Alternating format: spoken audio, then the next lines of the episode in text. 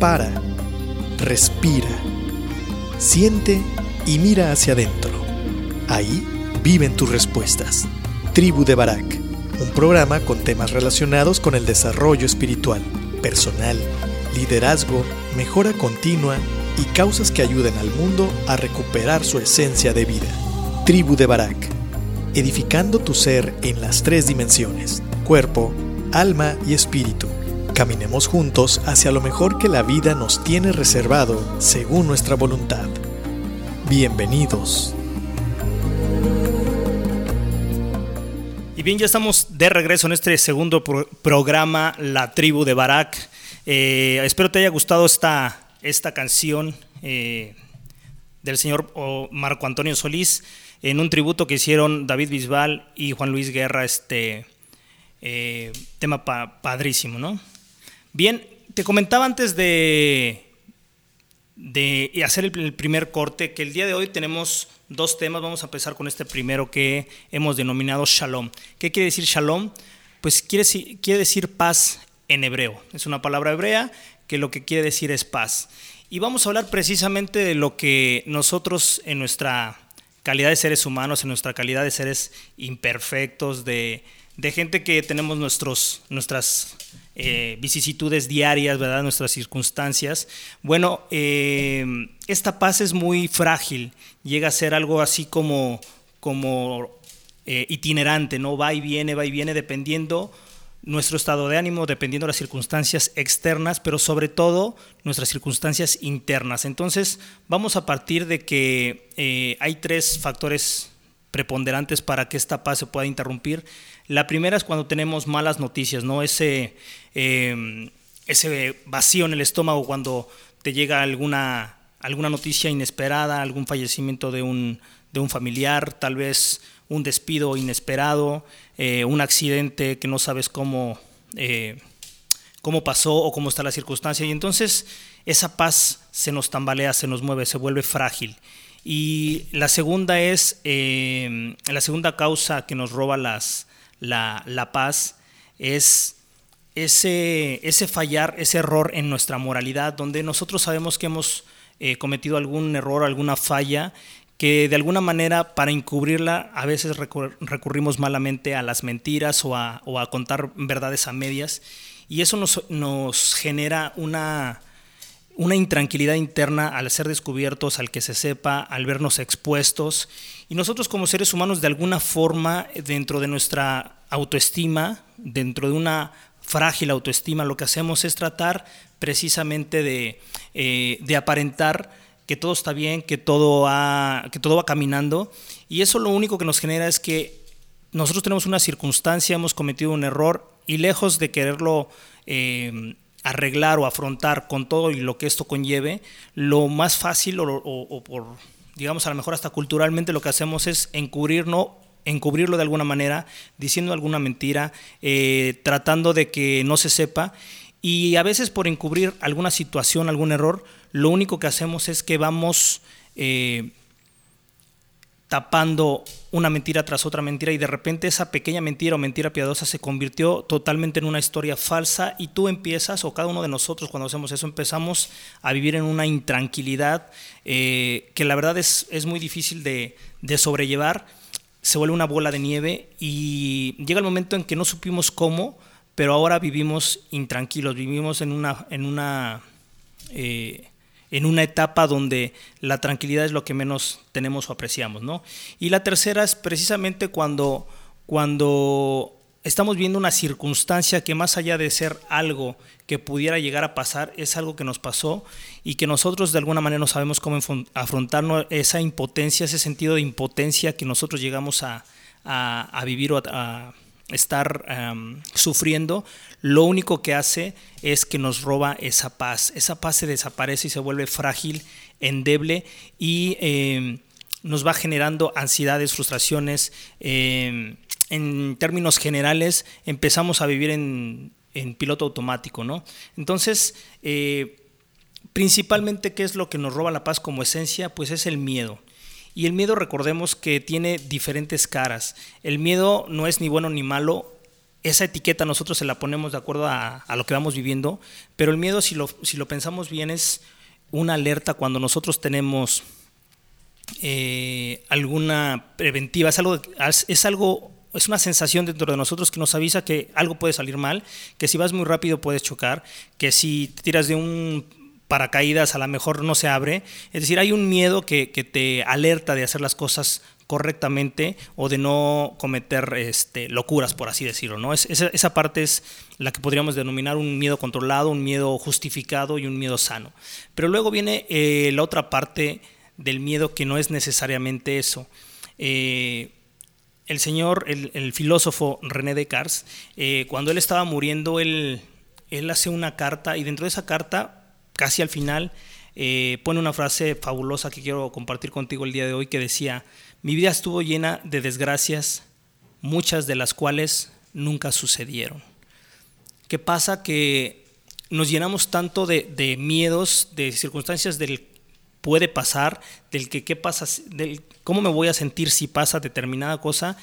Y lo curioso es que muchas de esas cosas nunca pasan, nunca suceden, y lo único que nos llega a causar es precisamente esa ansiedad, ese robo de, paz, de tranquilidad, eh, y que interrumpe con incluso con la toma de decisiones de una manera correcta. Entonces, y partiendo de que el miedo es la base fundamental de, eh, o es la razón por la que la paz se nos roba o se nos quita o se, o se fractura, eh, tenemos que identificar cuál es la raíz de ese miedo porque de alguna manera no podremos enfrentar el miedo si no sabemos de dónde, ¿no? Podemos taparlo, maquillarlo, ponerle, eh, darnos algunas píldoras o algún medicamento para aliviar el dolor, pero no lo, no lo, no lo curamos, no lo arrancamos de raíz. Entonces, esa es bien esa parte donde necesitamos identificar qué originó el miedo. El miedo puede ser, más bien, regularmente eh, no está instalado en nuestro consciente, está instalado en el subconsciente. Alguna situación alguna manera de vivir de información que se nos fue dada cuando éramos, cuando éramos pequeños, eh, algún condicionamiento, eh, por ejemplo, eh, no sé si te ha tocado que de repente en algunas casas se dice que el dinero es malo o que el dinero corrompe, y entonces ese, esa relación con el dinero que llegamos a tener muchas veces está condicionada por algo que está en el subconsciente, o de repente nos pasó algo que nos dio bastante miedo y que de adultos ya no lo, tenemos a nivel consciente, pero en el subconsciente algo nos avisa. De repente hay gente que siendo adultos nos da miedo eh, la, no sé, la oscuridad, ¿no?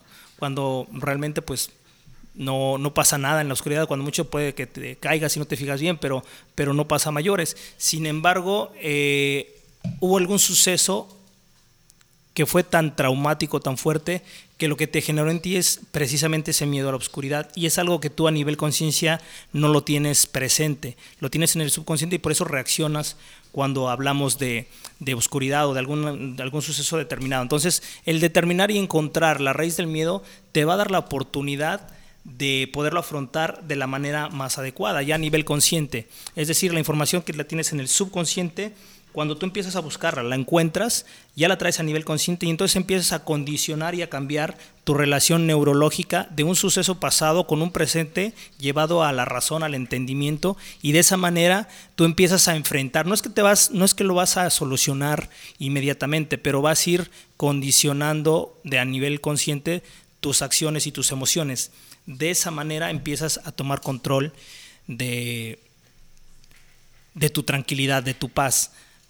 El estado de paz a veces lo malentendemos. Pensemos, pensamos que la paz es una ausencia de problemas, de vivir una vida relajada, donde el dinero llega, donde, donde los hijos son unos ángeles y donde el gobierno hace su parte y no hay corrupción y cosas de esas. ¿no? Entonces, esa parte, pues es un cuento de hadas, realmente no existe. Sin embargo, la paz sí existe y es un proceso el cual nosotros luchamos o deberíamos luchar día a día. La paz no es otra cosa más que permanecer tranquilo, permanecer confiado, haciendo lo que te corresponde, aún dentro de las circunstancias y los problemas, dentro de todo eso que, que a veces es muy difícil de afrontar, que se llama vida, y que para poderlo lograr, eh, pues hay, ah, hay bases importantes que tendríamos que nosotros tomar en cuenta. Primero, yo te dije que la razón de, de perder esta paz pues se deriva de tres cosas, ¿no? Las malas noticias. Y cuando tú tienes malas noticias de entrada, pues vas a tener una sensación de incomodidad, de interrogante, eh, de no saber qué pasa. Esa, esa sensación, ese sentimiento, esa emoción eh, es normal, natural y eso no la vamos a poder evitar nunca. Sin embargo, a partir de de que nosotros tengamos determinada fe en determinada deidad o determinadas circunstancias, el cosmo, la buena vibra o el karma, como le quieras llamar, saber que todo lo que va a pasar va a pasar y no lo puedes evitar, es decir, es afrontarlo y no preocuparte sin saber eh, lo que tienes enfrente. Es decir, a pesar de que las noticias que tú tengas a priori suenen malas, cuando tú mantienes una postura de fe en algo que te va a sobrepasar y sabiendo que eh, como tú has sobrado y como tú obras, se te va a regresar, es ahí donde tú empiezas a tener otra vez el control. Pero el control se tiene antes de la mala noticia, es decir, si tú, si, si nosotros, cada uno de nosotros dentro de nuestra imperfección, sabemos que somos perfectibles y vamos mejorando día a día, nuestro margen de error, de fracaso, eh, no es que vaya a disminuir, sin embargo, la satisfacción y tranquilidad que vamos a tener con nosotros mismos de que estamos haciendo lo correcto de la manera correcta, nos va a permitir tener un mayor control en esa sensación de paz que nos llega, eh, que nos llega a mover cuando las malas noticias se hacen presentes. La segunda, que es errar en la moralidad, lo que te decía acerca de las mentiras, ahí tenemos un control total con relación a poderlo prevenir llevar una vida como lo más honesta posible dentro del marco posible. Y digo dentro de lo más honesto posible porque nuestra vida moderna desafortunadamente está basada en muchas circunstancias. Llevamos, tenemos algo que se llama, que hemos denominado este, ser, ser políticamente correcto, se llaman reglas de urbanidad, se llaman eh, mentiras piadosas, de tal suerte que justificamos y autojustificamos cierta... Eh, omisión de información o cierta verdades a medias o mentiras incompletas y entonces nos vamos dando eh, cuenta de que vamos creando mentiras y vamos viviendo de mentiras y lo peor del caso es que nos llegamos a creer esas mentiras y nos llegamos a creer la mentira de quien la sociedad o la gente que nos importa nos ha dicho que somos y como ellos esperan que seamos, a veces nosotros nos esforzamos por vivir esa mentira y entonces estamos errados viviendo una vida que no nos corresponde. Eso te va condicionando a que tu paz no va a ser tuya, va a ser situación y va a ser creada por las circunstancias externas. Se vuelve exógena cuando debe ser endógena, cuando debe ser desde nosotros mismos, desde quienes somos, ¿no? Y la tercera es precisamente esos esas situaciones que, que, empezaron como mala noticia o a veces ni siquiera sabías si de repente eh, hay sucesos que pasan y que pasan eh, inevitablemente una muerte, una separación, un fallecimiento, un despido, algo, algo importante, trascendente. Eh, y eso nos quita la paz. ¿no? Entonces, el estar nosotros preparados emocionalmente, saber que, que tenemos los recursos para poder sobrellevar cualquier carga que a nosotros se nos asigne y sobre todo estar consciente de que nosotros vivimos en, digamos que en círculos de, de control o en círculos de, de, poder accionar, ¿no? De lo que conocemos. Y cuando ese círculo se llena y llega una circunstancia que va más allá de lo que conocemos, sabemos o entendemos, lo único que va a pasar es que en el transcurso en que nos llega ese suceso y nuestro entendimiento se expande, eh, en ese preciso momento es donde puede haber confusión, dolor y por supuesto puede haber eh, también un desequilibrio en, cuanto a la paz. Sin embargo, ¿a dónde nos va a llevar? Nos va a llevar un crecimiento emocional o personal. Entonces, regularmente no alcanzamos a ver esa parte o no lo hacemos consciente y es por eso donde nos centramos en el trauma y no en el beneficio que vamos a tener. ¿no? Entonces, eh, la paz si bien es cierto que hay, circunstancias que nos la pueden tambalear o quitar, la paz viene más de dentro, viene más de, ser auténtico, viene más de ser eh, más que políticamente correcto, brutalmente honesto con nosotros mismos y obviamente decir lo que tengamos que decir con el tacto que lo necesitemos decir, ¿verdad? Este, el señor Robin Sharma dice, tiene una frase muy padre que dice que puedes decir todo lo que tú quieras decir, siempre y cuando lo digas con auténtico respeto. Yo creo que es así, cuando, cuando nos manejamos con respeto hacia nosotros mismos y hacia los demás, el diálogo se puede mantener abierto, ¿no? Entonces, esas son las circunstancias que pueden invadir la paz, que pueden, que pueden tambalearnos la paz. Y desde mi perspectiva y lo que, lo que he podido ir leyendo, aprendiendo y entendiendo a lo largo de estos años que, Dios me ha regalado, es que eh, la paz es, para mí, es sinónimo de felicidad. Porque la felicidad la hemos etiquetado con momentos felices de placer y cuando ese momento de placer se va, vuelves a un estado de, vacío que no puedes llenar. Entonces, la única manera de llenarlo, de tenerlo constante, es cuando tú tienes paz, cuando lo que tienes te hace, te hace feliz y aunque quieres más, aunque hay que buscar más, porque ese es, ese es parte del condicionamiento humano, es nuestro, está en nuestro ADN el querer buscar más, entender más eso no te tiene que quitar con que vivas infeliz con lo que ya tienes, con lo que has logrado, con quien tú, en quién te has convertido hasta el momento y en el día de hoy, ¿no? Entonces va más o menos de esa, de esa manera. Eh, vamos a hacer un corte hasta aquí el primer bloque eh, de Shalom. Vamos a irnos con esta segunda rola que ya no me acuerdo cuál es. Según yo es Patti Cantú, ¿verdad? Patti Cantú y Alex Ubago, ojalá te guste. Regresamos con el segundo bloque. No te vayas, mejor un 3 que un 10. Regresamos. Piensa en tu cuerpo como el vehículo, tu alma como el volante, tu espíritu como el motor y la mente, tus pensamientos, como el conductor de tu vida. En la tribu de Barak observaremos y edificaremos el vehículo, poniendo al conductor al volante, utilizando el motor en favor de la vida y el bienestar. Todos los viernes, 10 de la mañana, por turismoradio.com.